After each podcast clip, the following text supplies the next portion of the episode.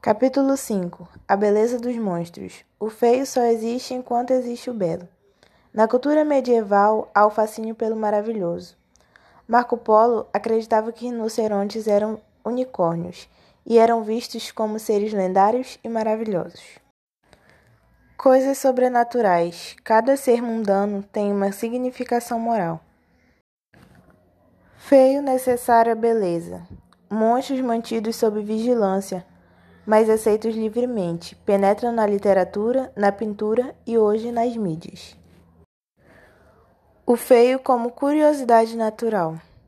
Não vê-lo como belo ou feio, mas estudar sua anatomia. O interesse deixa de ser místico e passa a ser naturalístico. Capítulo 6 Da pastorinha à mulher angelical. Amor sacro e amor profano. Na Idade Média, temos ao lado de extremo rigor moralista momentos de franca sensualidade. Exemplo: Conde Frollo. Damas e trovadores. A mulher desejada, mas inatingível. Tão cavaleiro, a dama foi cortejar. Damas e cavaleiros. Muitas vezes o trovador não renuncia e o cavaleiro errante não se defende do adultério. Poetas e amores impossíveis. Paixão por uma beleza nunca vista e apenas sonhada. A mulher, como um anjo, é via de salvação. Capítulo 7 A beleza mágica entre os séculos XV e XVI.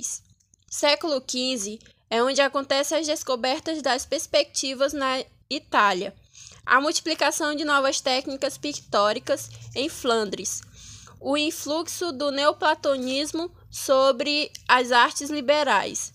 O artista é criador de novidades e imitador da natureza. Leonardo da Vinci afirma que a imitação é o estudo que permanece fiel à natureza e exige inovação técnica. A beleza suprassensível, uma beleza inferior, olhar o outro e a ti mesmo como coisa bela. Simulacro. A realidade imita a natureza sem dela ser mero espelho e reproduz em detalhes a beleza do todo. O uso da perspectiva em pintura. Realidade reproduzida com precisão, mas obedecendo a um ponto de vista subjetivo do observador. As Vênus imagens que se concentram o simbolismo neoplatônico, representando o amor sacro ou o amor profano. Capítulo 8 As Damas e os Heróis. O Renascimento é um período de empreendimento e atividade para a mulher. É nesse período que a mulher usa a arte da cosmética e dedica-se com atenção à cabeleira. Sabe cuidar e mostrar sem reticências o próprio corpo, mas sem esquecer de cultivar a própria mente. Participante ativa das belas artes e com capacidades discursivas, filosóficas e polêmicas. Entre os séculos XVI e XVII, ocorreram os acontecimentos históricos da Reforma. Vemos então uma transformação progressiva da imagem feminina. A mulher que volta a vestir e tornar-se a dona de casa, educadora. No entanto, a beleza sensual não deixa de existir. É livre dos dramas do século e das imposições morais da Contra-Reforma. Exprime uma beleza de alegria por mostrar-se. Os heróis.